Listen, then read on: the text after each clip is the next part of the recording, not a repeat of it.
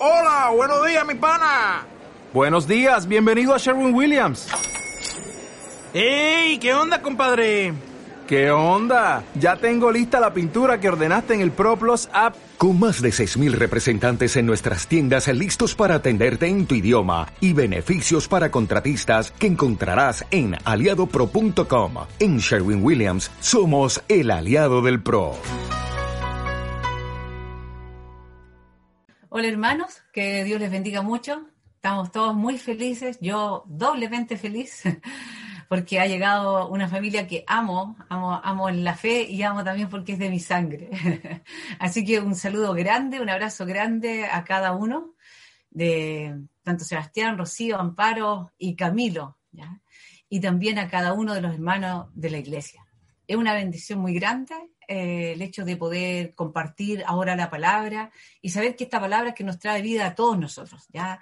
Eh, también doy toda la bienvenida a los que están mirándonos por YouTube, que están escuchando. Todos, por medio de la palabra, somos alimentados y somos edificados. Entonces tengamos confianza que esta palabra no es solamente un, un refresco para, intelectual o una esperanza tan solo, no, lo es todo. Lo que realmente el ser humano necesita, lo tenemos en la escritura. Si quiero invitarlos antes de, ir derechamente al mensaje, quiero invitarlos a orar. Entonces, ¿dónde estás? en ese lugar, eh, pon tu corazón ante Dios y vas a ver que el Señor va a hablar a tu vida en tu situación particular. Padre, te damos las gracias por esta, este momento, Señor, en, el cual podemos escuchar tu palabra. Podemos, Señor, eh, ver en ellas, Dios, aquello que, que tú quieres enseñarnos. La palabra es viva, Señor, tu palabra es viva. Y por eso pedimos que tú nos hables en estos tiempos en los cuales es tan fácil ser engañadas, engañados. Pero tú das tu gracia al que es honesto, humilde y que podemos tropezar una y mil veces, pero tú estás ahí eh, al lado de aquel que realmente busca de todo corazón. Y esa sabiduría tuya, Señor, es para todos, para todo aquel que la busca. Gracias, Padre. Dirígenos en esta hora, te lo pedimos en el nombre de Jesucristo. Amén. Bien. Eh, bueno, como decía Mayra, hemos estado en estas últimas semanas, hemos estado compartiendo una serie de mensajes que están relacionados con el adviento.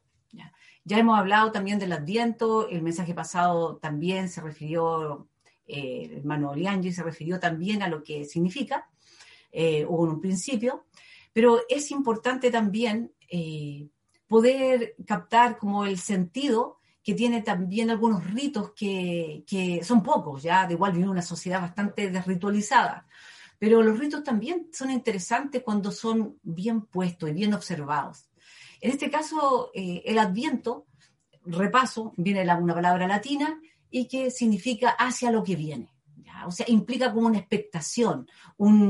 ¿Y la expectación de qué? Del Redentor. Eh, esto es importante porque estamos hablando del Redentor, el Salvador. Entonces, el propósito de realizar acciones previas a la Navidad es para enseñar justamente a las nuevas generaciones acerca del sentido que tiene la Navidad. Pero más que eso, es también recordarnos también a nosotros mismos que el nacimiento de Cristo fue anunciado de antemano y es por eso que hacemos algo previo. No solamente celebramos la Navidad, sino que hacemos algo previo. Es como en esta expectación, ya viene, ya viene. Y eso tiene un sentido eh, que tiene que se completa al saber mm, de las profecías en el Antiguo Testamento. Celebrar primeramente es recordar. Yo no podía celebrar un cumpleaños, un matrimonio, no podía celebrar el aniversario de un matrimonio si no estuviese recordando un hecho. Entonces, celebrar es recordar. En la Navidad celebramos justamente recordando un hecho glorioso, que es el ingreso de Dios a nuestra historia para salvarnos. No podemos dejar de, eh, ver que este sentido de la Navidad hoy día se ha tergiversado que hay toda una mezcla, hay un sincretismo que, hace que la persona se sienta de alguna manera como en, un mes como más espiritual. No necesariamente eh, el, del espíritu de Dios, sino más que nada ese espíritu eh, navideño. Y es algo así como la, fantasía, ya que a veces se quiere para poder eh, llenar vacíos, llenar a veces eh, expectativas que, no podemos alcanzarla. Entonces sentir, se siente como un tiempo como de paz, un tiempo de quien demuestra la inmensa necesidad que tiene el ser humano eh, por una vida que no es la correcta, que no es la verdadera. Porque la verdadera es que realmente podamos reconocer que Cristo nació y ese Cristo es el Hijo de Dios y es el príncipe de paz. Entonces cuando buscamos la paz, justamente nos engañamos, si no buscamos esa, la, la, verdadera paz, vamos a engañarnos con este espíritu navideño y este espíritu que dice que se levantan ciertos valores que hace falta en nuestra sociedad. Pero en realidad eso es más una fantasía, algo ideal, una, una utopía, pero en ninguna manera es algo que puede cambiar el corazón del hombre. Pero en Cristo sí. Bueno, entonces celebramos este adviento, como les decía, eh, que es algo previo, porque es como una forma didáctica para demostrar que la revelación de Dios es progresiva. La revela progresivamente al hombre, le revela la verdad. Primero, nosotros lo hacemos de manera bien pedagógica y hay muchas formas de hacerla, pero la que escogimos este año fue justamente que tenía que ver con una cena, algo que todos conocemos, la cena. Y una cena nunca es algo solo, ¿cierto? O sea, te dicen, vamos a comer algo, te pueden servir un plato, te puede servir un sándwich, pero cuando te dicen una cena, ya entiendes que hay más de un, de un plato. Y justamente primero eh, nos encontramos con una cena incompleta el primer viernes nos encontramos con una cena donde estaba solamente la entrada y no estaba el plato de fondo en el postre. Después, la, pero también estaba acompañada con las profecías de, del profeta Isaías, y también de Jeremías, y nos encontramos con que había un pueblo tan necesitado de Dios que se acostumbró a hacer sacrificio, pero ellos se quedaron en los ritos. Entonces no satisfacía realmente eh, la necesidad que tenían que era el perdonar, el perdón de sus pecados. Entonces nos encontramos con una cena incompleta tomando esa figura. Primero era la entrada, después, el segundo viernes, el plato de fondo, pero no estaba la entrada. y ahora, el viernes de, de ayer, ya encontramos solamente el puro postre. Entonces, está incompleta, pero el jueves 24 de diciembre, ahí estará la cena completa. ¿Por qué? Porque celebramos que Cristo ha nacido. Cristo ingresó a nuestro mundo y lo hizo por amor a nosotros. Y eso significa que Él pudo lograr completamente el propósito de Dios. Por obediencia, Él se convirtió en nuestro Salvador. Entonces, nos damos cuenta que Dios en el Antiguo Testamento, hastiado, ya, como eh, leíamos, eh, leíamos, los versículos del primer mensaje de Adviento, estaba hastiado de los sacrificios de los animales que llevaba el pueblo para expiación, Para, para, el perdón. Pero estaba hastiado de los ritos y dijo, no me traigan más animales, estoy hastiado de, de ese olor, estoy hastiado de los machos cabríos. ¿Por qué? Porque por más que se hacían sacrificios, no cambiaba el corazón. Entonces los ritos se mantuvieron sin cambios reales en la vida de las personas. Las conductas eran nefastas, las conductas que tenían ante Dios y, ante los hombres. Por lo tanto, se necesitaba más que eso. No bastaba un cordero tomado como, eh, como lo indicaba la ley y llevado al sacrificio. No, hacía falta algo más. Y por eso la palabra nos enseña que se necesitaba de un Salvador. Entonces Dios crea de alguna manera en aquellos que son más honestos de corazón, que reconocen su pecado, esto no basta, ¿ya? si no necesito más de Dios. Y eso se, y a través de todos los tiempos, en todas las generaciones, siempre Dios tiene su pueblo, que es un pueblo necesitado del Señor. Por lo tanto, aquí se levantó esa necesidad también de un Salvador, algo percibieron, desde las sombras, percibieron que había algo real que venía, ya, ya venía. Y ahí nosotros podemos eh, también completar el sentido que tiene el versículo famoso del Evangelio de Juan, capítulo 3, verso 16, que dice, porque de tal manera amó Dios al mundo, que dio su Hijo unigénito, para que todo aquel que en él crea no se pierda, mas tenga vida eterna. Entonces aquí nosotros nos encontramos con que Dios ha hablado. Y ese es el título de este mensaje. Dios ha hablado. Eso es tremendo.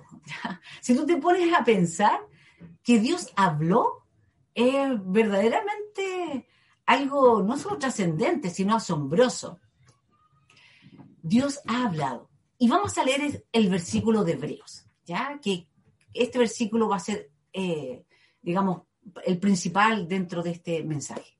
Hebreos capítulo 1, del verso 1 al 2, dice así, Dios que muchas veces y de varias maneras habló a nuestros antepasados en otras épocas por medio de los profetas, en estos días finales nos ha hablado por medio de su Hijo. A este lo designó heredero de todo y por medio de él hizo el universo. Gloria al Señor. Aquí vemos eh, tres aspectos que, resaltan a, nuestra vista. Primero que Dios ha hablado de muchas maneras, pero también ha hablado muchas veces. O sea, como millones de personas hay en el mundo y han, han habido la historia, Dios es bueno, es misericordioso y Él es un comunicador perfecto. Y se ha comunicado de muchas maneras para poder hacer llegar su mensaje solo por amor. No tenía una obligación con nosotros, sino que por amor hace llegar esta palabra y de muchas maneras ha hablado a la humanidad, pero también lo ha hecho muchas veces. Entonces, cuando dice, y de varias maneras, eh, ubicándonos en el Antiguo Testamento, dice, de varias maneras habló a nuestros antepasados en otras épocas por medio de los profetas. ahí tenemos esta segunda parte. Y dice que, y en estos días finales nos ha hablado por medio de su Hijo. Aquí estamos nosotros. Nos ha hablado por medio de su Hijo. A este lo designó heredero de todo y por medio de él hizo el universo. O sea, el peso de Cristo es total. Hay un valor intrínseco, hay un valor completo en Cristo, que es el que dice finalmente que lo hizo heredero de todo y por medio de él hizo el universo. O sea, Él es el todo. Él es el alfa y el omega, el principio y el fin. Este Dios es el que ha hablado. Y hoy nos habla por su Hijo. Entonces, vamos a ver en este mensaje de, acerca de esas profecías, de esos propósitos de la profecía que se refiere aquí eh, la carta de Hebreos, que habló varias veces por nuestros antepasados en otra época por medio de los profetas. Entonces, vamos a ver esta parte porque es interesante. El propósito de la profecía mesiánica. El hombre no puede, sabemos que no puede adivinar el futuro. Sin embargo, tiene una absoluta conciencia de él. Nosotros no podemos saber lo que va a suceder mañana de, ninguna manera, ya eso estamos muy claros. Pero eh, tenemos conciencia de que es probable que mañana sí amanezca y que mañana eh, podamos levantarnos y podamos eh, disfrutar del, día y podamos de estar con nuestros seres queridos y hacer eh, concluir planes que a lo mejor programamos hoy. O sea, aunque no tenemos ni una seguridad ni una incidencia en que el día de mañana venga, nosotros tenemos algo en nosotros, ya, que sabe que va a amanecer mañana, aunque no amanezca.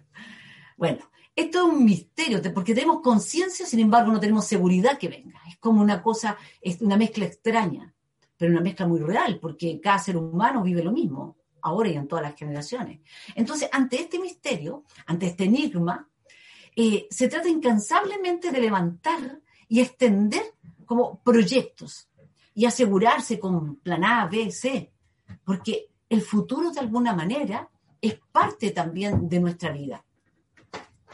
Incluso con la ayuda eh, de toda clase de dispositivos mecánicos, informáticos, científicos, aún así tenemos dificultad para poder emitir pronósticos, digamos, acertados. Ya igual no, eh, no, nos cuesta.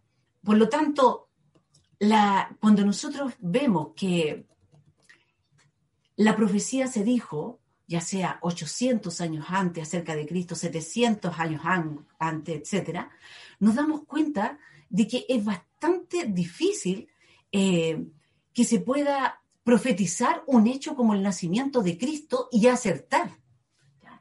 Muy difícil, si no es estado la mano divina. Porque una cosa es que, por ejemplo, supongamos que yo hago una profecía ¿ya? y digo que mañana va a llover.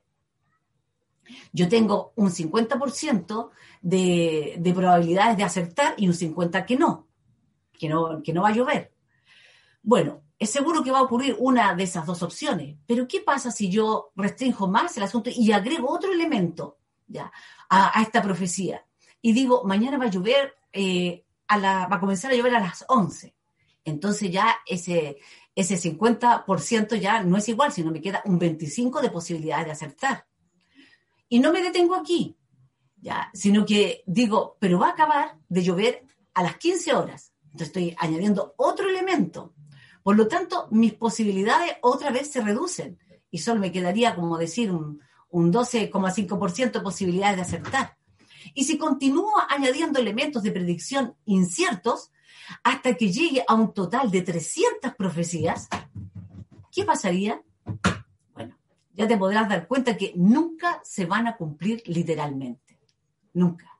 Ningún ser humano podría adivinar de esa manera. Nunca una persona no tendría la más remota posibilidad eh, de acertar tantas veces.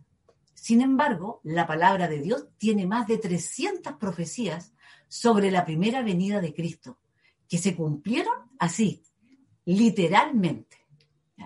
Entonces, ¿cómo se explica esto? Solo el Espíritu de Dios pudo haber facilitado esa información, si no, no lo habríamos logrado. Entonces quiero que me acompañen para ver también algunas profecías. Ya hablamos que son ya alrededor de 300 profecías, pero yo solo quiero tratar eh, seis, siete profecías que están relacionadas directamente con el nacimiento de Cristo. Así que quiero ir a la primera, ¿ya? Primero se dijo que el Mesías nacería en Belén. Y eso lo dijo el profeta Miqueas en el año 735 antes de Cristo. Y dice así el profeta, pero tú, Belén Efrata, pequeña para estar entre las familias de Judá, de ti me saldrá el que será Señor en Israel. Y sus salidas son desde el principio, desde los días de la eternidad. En Mateo se cumple esto en el Evangelio de Mateo, el capítulo 2, el verso 1. Dice, después que Jesús nació en Belén, de Judá, en tiempos del rey Herodes, llegaron a Jerusalén unos sabios procedentes del oriente. Entonces, ¿qué nos dice ahí? Que Jesús nació en Belén. Pero estamos hablando más de 700 años después. Había sido profetizado esto. O sea, perdón, 735 años antes, profetizados por el profeta Miqueas y cumplidos aquí, en el Evangelio, registrado aquí en el Evangelio de Mateo, que Jesús nació en Belén. O sea, era casi un imposible, pero así se cumplió. Segunda, que nacería de una virgen. Lo dice el profeta Isaías. Dice, por eso el Señor mismo les dará una señal.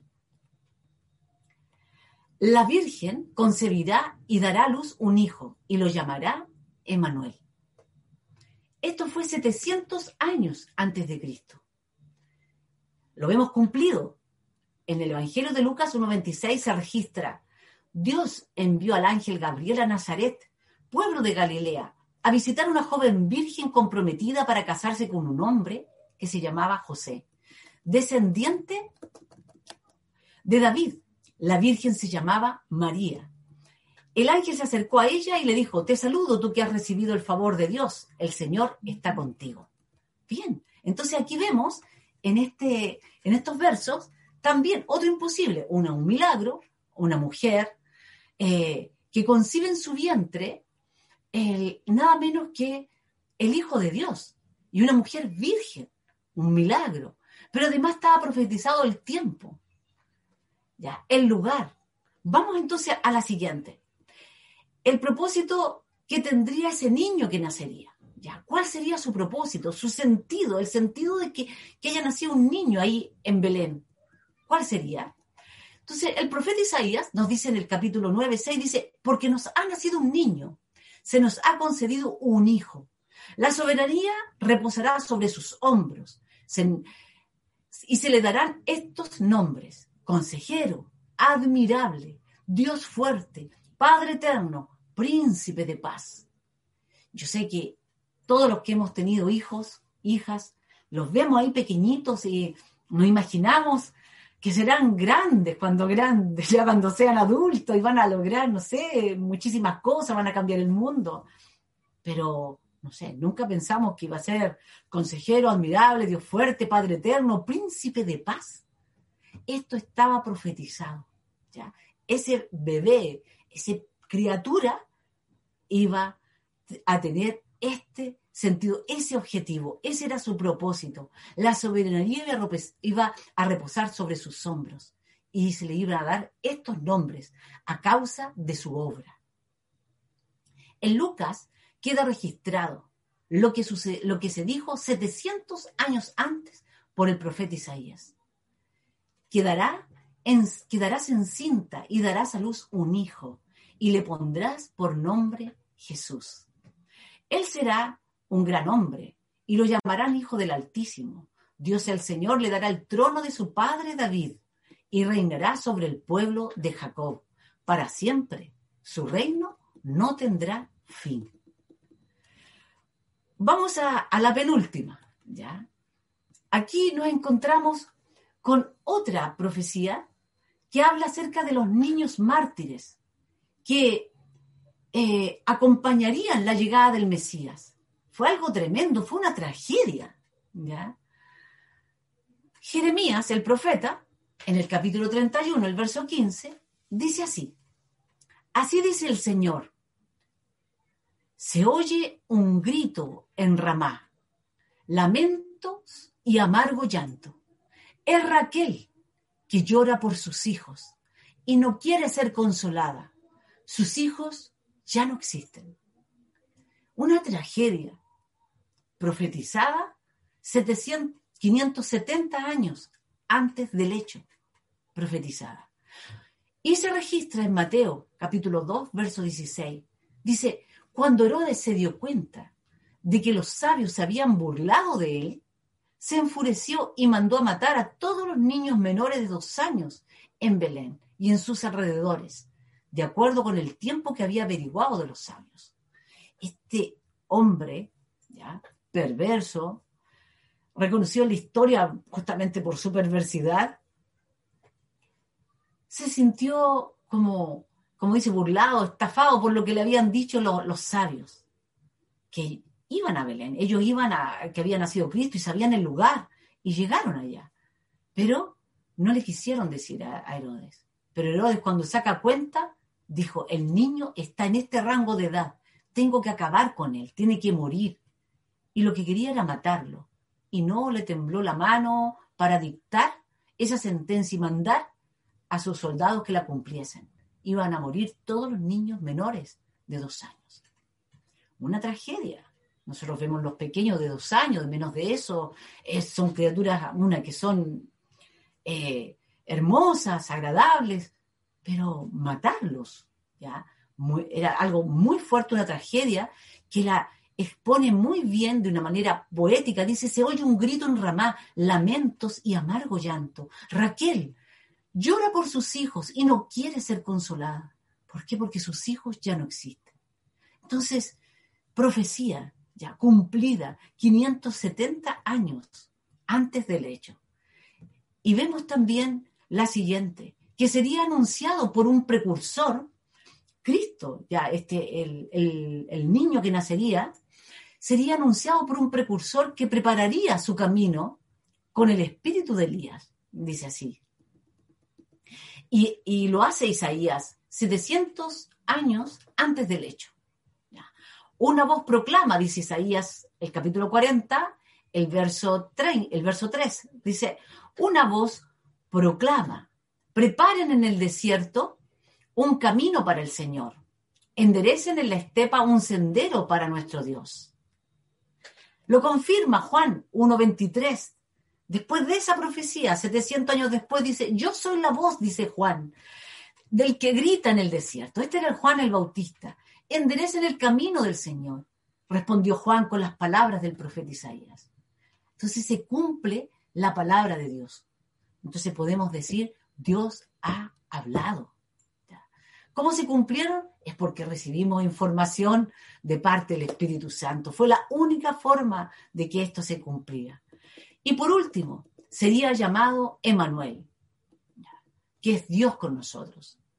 Isaías dijo en el capítulo 7, verso 14, dice, por eso el Señor mismo les dará una señal. La Virgen concebirá y dará a luz un hijo y lo llamará Emanuel. Ese es su nombre, el nombre que representa todo un contenido. Y ese contenido es todo el amor de Dios que se entrega por la humanidad y viene a estar en medio de los, en medio de nosotros, de la humanidad, en medio de los hombres. Entonces, Dios con nosotros. Y dice que lo llamará Emanuel. Cuando el profeta da, eh, da esta profecía, pasan 700 años y Mateo lo registra en el Evangelio. Dice, dará a luz un hijo y le pondrás por nombre Jesús. Porque él salvará, salvará a su pueblo de sus pecados. Le llamarás entonces Jesús. Jesús tiene la directa relación con, con, Joshua, ¿ya? Eh, que viene del arameo. Y eso tiene que ver justamente con el Dios en medio de nosotros salvándonos. Dios en medio nuestro. Ahora, este Salvador, este Jesús que salva, es el que fue profetizado. Son algunas de las profecías de estas seis que, he hablado, eh, sin contar que fue profetizado el ministerio de Cristo, fue profetizado la, la crucifixión, su muerte, fue profetizado su resurrección, con detalles asombrosos. Todo ello se cumplió.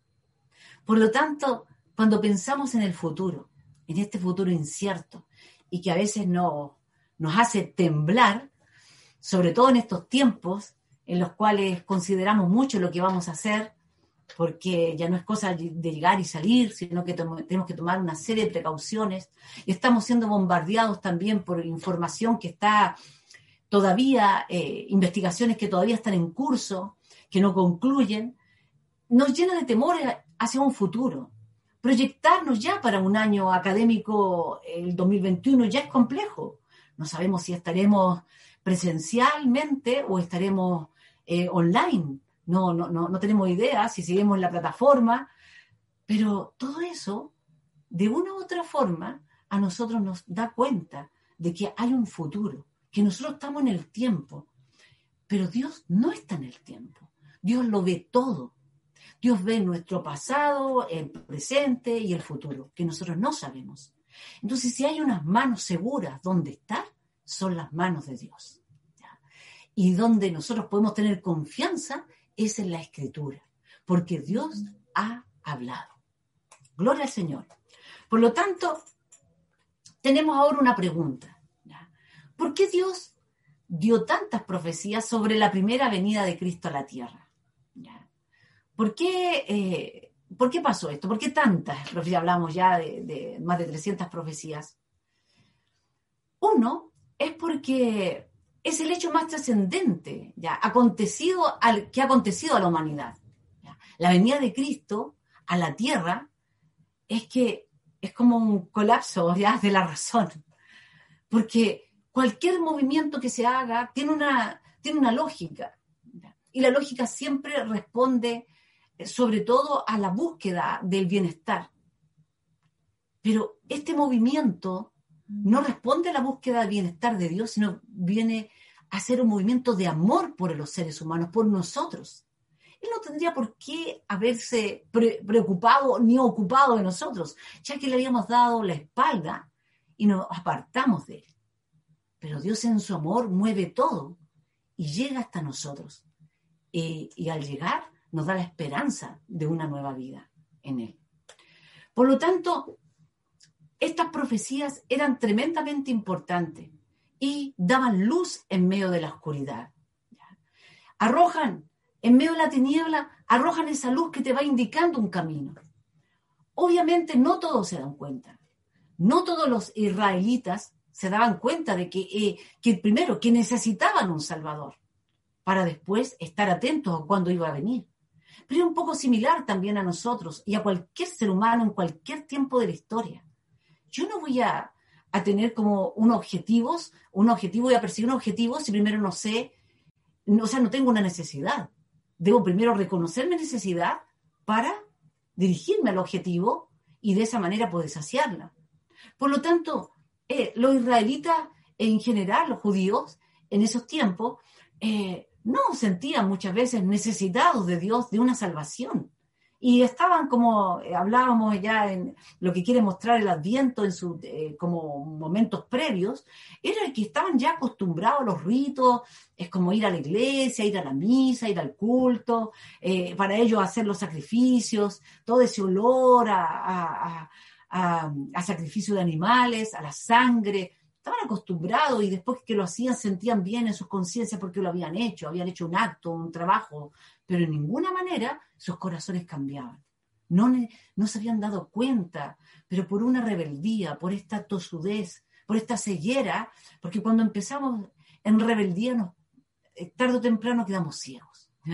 Y en esta ceguera ellos les convenía y también muchas veces la ceguera nos conviene a nosotros seguir en los ritos, porque los ritos como que de alguna manera callan la conciencia. Y esto sucedía justamente con, el pueblo. Por lo tanto, eh, era importante la profecía, que Dios hablara y Dios habló. Fue tan bueno que habló. Y ahí el de corazón honesto, el que buscaba de verdad, sí, podía humillarse ante Dios y podía clamar ante Dios y aunque cumplía los ritos, los sacrificios, pero trataba de buscar a Dios, no se conformaba con ellos, sino que quería mucho más. De hecho, el salmista habla de la hambre y sed de la palabra de Dios, habla de la maravilla de lo que es la Biblia para nosotros, pero en ese tiempo era su palabra, hambre y sed de ella. Como el siervo brama, así clama por ti, mi alma, dice el salmista. Entonces, el que tenía hambre y sed no, descansaba en estos ritos. Por lo tanto, eh, la profecía vino a traer esperanza para aquellos que buscaban sinceramente el perdón. Y hacía distinguir claramente de que en un mañana iba a venir el día de la liberación con la venida del Salvador. No sé, eso es una de las respuestas para, para poder comprender por qué, por qué hubo tantas profecías para indicar el camino a aquellos que buscaban una esperanza, algo más, que no se conformaban con lo que estaban viviendo. Israel, con las profecías, entonces no tendría excusa para no reconocer ya, a Dios. No tenía excusa para eh, no, no, no, reconocer a Dios que le había hablado estando en esta tierra. Pero aquellas personas del Antiguo Testamento, eh, que conocían el Antiguo Testamento, eh, tendrían que haber, estaba tan claro que ellos tendrían que haber esperado el tiempo de los que vivían el tiempo de Cristo, ya que conocían la, la escritura, tendrían que haber esperado ahí en el mesón de Belén, ¿ya? A que naciera eh, Jesús, porque estaba indicado todo, ¿ya? El tiempo que nacería de la mujer, de una mujer virgen, eh, el pueblo, todo. Sin embargo, no vieron nada, porque estaban ciegos. Incluso cuando aparecieron los magos, que en realidad en la traducción eran sacerdotes del Oriente, aparecieron buscando al niño Jesús, los israelitas al menos tendrían que haber estado lo bastante interesados como para decir, oye, lo acompañamos porque queremos saber eh, de esta esperanza que, hemos leído y ustedes han reconocido mayormente. Pero nada, ya estos hombres anduvieron solos y llegaron al lugar. Sin embargo, nada de esto ocurrió con ellos. ¿ya? No había ni hambre y sed ni búsqueda del Mesías cuando llegaron los tiempos para cumplirse, a pesar de haber sido profetizado no reconocieron al Cristo esperado, pero hablaron de Él constantemente, que iba a venir, que iba a venir, lo tenían frente a ellos y el hecho, y no tenían idea. No lo reconocieron, pero no lo reconocieron no solo en su nacimiento, no lo reconocieron, sino tampoco lo reconocieron en su ministerio. Él fue perseguido, fue cuestionado, fue acusado hasta que finalmente lo crucificaron. Por lo tanto, eh, trágica respuesta cuando Dios ha hablado y no respondemos, nada menos a Dios. Trágica fue su respuesta. Pero esperanza, Hay esperanza porque no fue así con todos.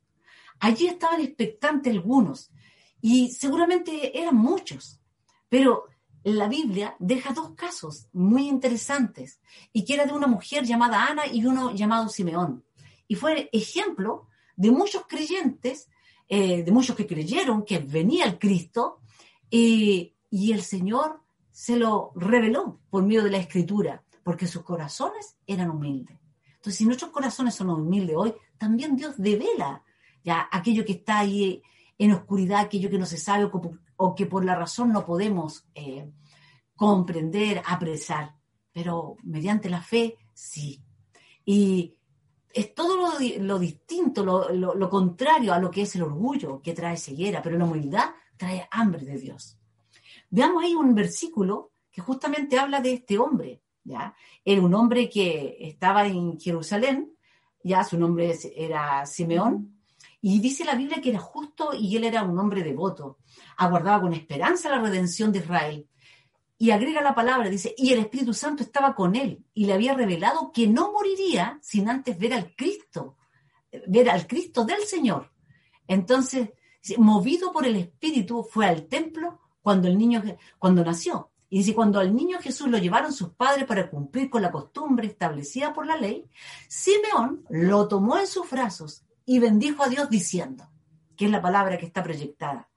Según tu palabra, dice, soberano Señor, ya puedes despedir a tu siervo en paz, porque han visto mis ojos tu salvación, que has preparado la vista de todos los pueblos, luz que ilumina las naciones y gloria de tu pueblo Israel. Alabado sea el Señor. Pero también acompañó otra mujer, Ana, una mujer, ya que ella era una profetisa, ya era una mujer que anciana, muy anciana, y esta mujer eh, nunca salía del templo, después que había quedado viuda, nunca salía del templo, sino que de día y noche adoraba a Dios con ayunos y oraciones. Y esta mujer dice que llegando en ese mismo momento, cuando estaban presentando a Jesús en el templo, al niño Jesús, estaban sus padres, José y, y María, lo estaban presentando, ella lo ve y lo sabe por el Espíritu que es Él. Y Ana lo toma también, igual como lo hizo Simeón, y dio gracias a Dios y comenzó a hablar del niño a todos los que esperaban la redención de Jerusalén. Tiene que haber sido un momento tremendo. Tiene que haber sido tremendamente también emocionante.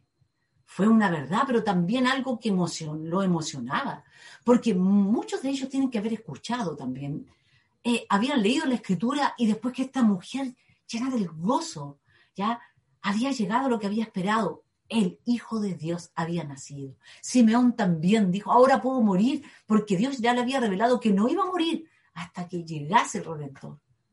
Por lo tanto, la palabra se cumple, ya esa profecía está completamente cumplida. Así que, como dice el, versículo, decía el versículo en principio, Dios, que muchas veces y de varias maneras habló a nuestros antepasados, en otras épocas por medio de los profetas, en estos días finales nos ha hablado por medio de su Hijo. A este lo designó heredero de todo y por medio de él hizo el universo. Entonces, la primera parte ya tenemos claro que por las profecías habló, ha hablado Dios. ¿Y qué habló? Que iba a venir el Redentor, el Mesías. Pero ahora, dice, nos ha hablado por medio de su Hijo, nada menos que su Hijo. ¿ya? Y esto es lo que estamos ahora nosotros enfrente. ¿ya? En este presente podemos decir nosotros que ahora nos está hablando el Hijo. Y nos habla también por su palabra. Entonces, ayer los profetas anunciaron al pueblo la venida del Mesías, ¿cierto? Y hoy su iglesia anuncia la segunda venida de Cristo. Glorioso, muy glorioso, porque lo primero está asociado ahí al Antiguo Testamento, a esas profecías, pero hoy su iglesia se extiende hacia el futuro con plena seguridad, absoluta seguridad, sin esa incertidumbre que es natural del ser humano, pero ahora como Dios nos ha hablado, nosotros podemos proclamar y podemos hablar de que Cristo viene por segunda vez podemos hablar del regreso del Mesías. Hoy su iglesia tiene una tarea y la tarea es anunciar la segunda venida de Cristo.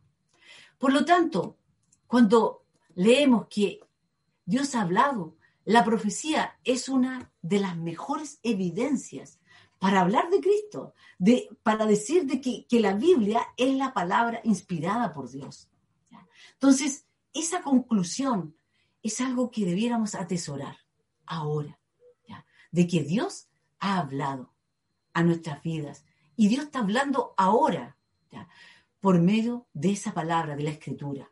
Segunda cosa que nosotros también debemos considerar es el cumplimiento literal de tantas profecías en la vida de un individuo que trasciende cualquier eh, simple coincidencia o suerte, como dice la gente, o el azar, y sirve para validar que Jesús fue quien dijo que era el Hijo de Dios.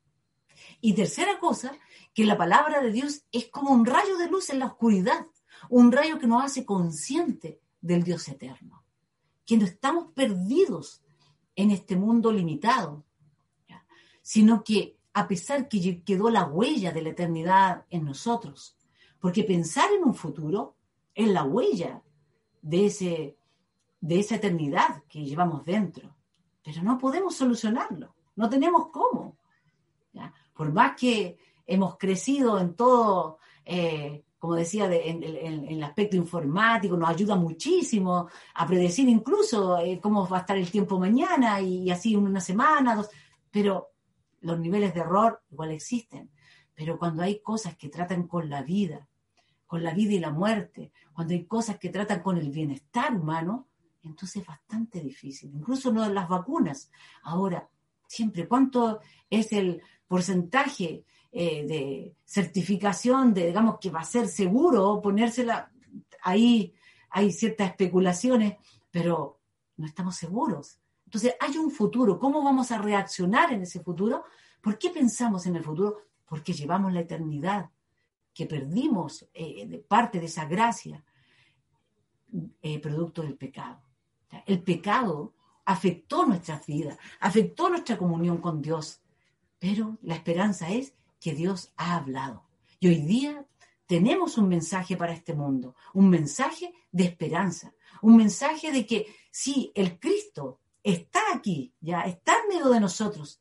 Y Dios quiere que llevemos esta esperanza a un mundo sordo, ¿ya? un mundo que, escucha pero no oye, ¿ya? un mundo ciego, un mundo inconsciente, tan inconsciente que no da gracias, que confunde la Navidad, que hoy día es como decía, es el espíritu navideño. De hecho, aquí cerca de mi, de mi hogar, de donde estoy, se escuchan la, el festejo que le, hacen a los niños porque viene Navidad, pero lo primero que le dicen a uno, pero no es nada religioso, como para que puedan venir todas las personas. Nada religioso, todo aquí hay puro amor, hay paz, pero no es nada religioso. En el fondo no es nada relacionado con Dios. Todo eso ha sido eh, suplantado por un caballero mm. ya de barba, y bueno, y muchos regalos y harto, hartas compras y muchas eh, sensaciones agradables porque voy a recibir regalos, pero en ninguna manera es el verdadero espíritu de la Navidad, ¿ya? que es el nacimiento de Cristo, la esperanza para este mundo. Entonces, ¿qué tenemos que hacer nosotros? Y esto es lo que Dios nos está diciendo ahora. ¿Qué tienes que hacer tú? ¿Qué tengo que hacer yo? Es anunciar la esperanza. ¿Para qué? Para que se levanten, ¿ya? Más Pedros, ¿ya? Para que se levanten personas que no conocen a Cristo. Y cuando digo más Pedro, es porque gente que sabía de la escritura, pero no había calzado lo que había escuchado con lo que Dios le había revelado, con una experiencia con Dios. Y por eso Pedro, cuando estaba frente a Jesús y Jesús le dijo, ya habían caminado, habían estado ya bastante tiempo en el ministerio de Jesús, pero no lograba captar que era el Hijo de Dios, quién era Él, y los demás tampoco. Pero llega un momento en que Jesús le dice a Pedro, le pregunta, ¿quién crees que soy yo? Y Pedro le dice, tú eres el Cristo, el Hijo del Dios viviente. Y ahí cambió todo, Cambió todo ahí en su vida. Y cuando reconocemos que Cristo es el Dios viviente, cambia toda nuestra vida. Y hay esperanza para este mundo. Pero la esperanza la llevas tú en tu corazón. Si has conocido a Cristo, la llevas en tu corazón. Y este es el tiempo para hablar de que Cristo también regresará. Que no es que se olvidó de nosotros y vino a dejarnos buena enseñanza, sino que Él regresará y establecerá su reino. Por lo tanto, quedémonos con este versículo final que dice en Santiago, capítulo 5, versos 7 y 8. Por tanto, hermanos, tengan paciencia hasta la venida del Señor. Miren cómo espera el agricultor a que la tierra dé su precioso fruto y con qué paciencia guarda las temporadas de lluvia. Así también ustedes manténganse firmes y aguarden con paciencia la venida del Señor que ya se acerca. Gloria al Señor. Vamos a orar a Dios y vamos a darle las gracias y luego eh, vamos a tener un momento en, los grupos donde vamos a compartir eh, qué me ha enseñado este mensaje para este tiempo, ¿ya? En mi vida. ¿Qué me enseñó este mensaje? Para que podamos compartir en los grupos. Padre, te damos las gracias por esta palabra tuya, porque tú has hablado. Y eso, Señor, es, tiene un precio pero incalculable es algo, Padre, que llena completamente la existencia del ser humano, que tú hayas hablado a nuestras vidas. Tú sigues hablando, tu, tu palabra es presente. Si no la escuchamos no es porque tú no hablas, sino porque nosotros, Señor, nosotros tenemos obstáculos. Y eso es lo que ahora, Señor, queremos dejar ante ti. Todo aquello que se interpone entre nuestra persona y tu presencia. Padre, perdona nuestros pecados, perdona todas nuestras faltas, nuestro orgullo, nuestra arrogancia, todo aquel egoísmo y rebeldía que no nos hacen, Señor, escuchar tu voz, que nos han llevado a la ceguera y a conformarnos, Dios, con ritos religiosos o conformarnos, Padre, con, con días bonitos, o conformarnos con palabras hermosas que al final están todas vacías. Dios Santo, te necesitamos a ti y a ti queremos servirte. Por eso aquí está nuestra vida. Queremos proclamarte. Queremos, Señor, porque creemos que tú regresas, es que queremos anunciar de esta esperanza, Señor. No solamente, Señor, esta semana o este tiempo de Navidad, sino queremos hacerlo con todo nuestro corazón, toda nuestra vida. Gracias, Señor. Así como tú entregaste tu vida al ministerio, nosotros queremos entregar nuestra vida a proclamar tu venida. Gracias, Padre, en el nombre de Jesús. Amén. Amén. Que el Señor les bendiga, eh, sobre todo a los que están en YouTube. También un gran abrazo, que tengan una bendición de Navidad, ya de este nacimiento de Cristo en sus corazones y que todos los que estamos aquí en esta plataforma recibamos esa palabra del Señor. Gracias.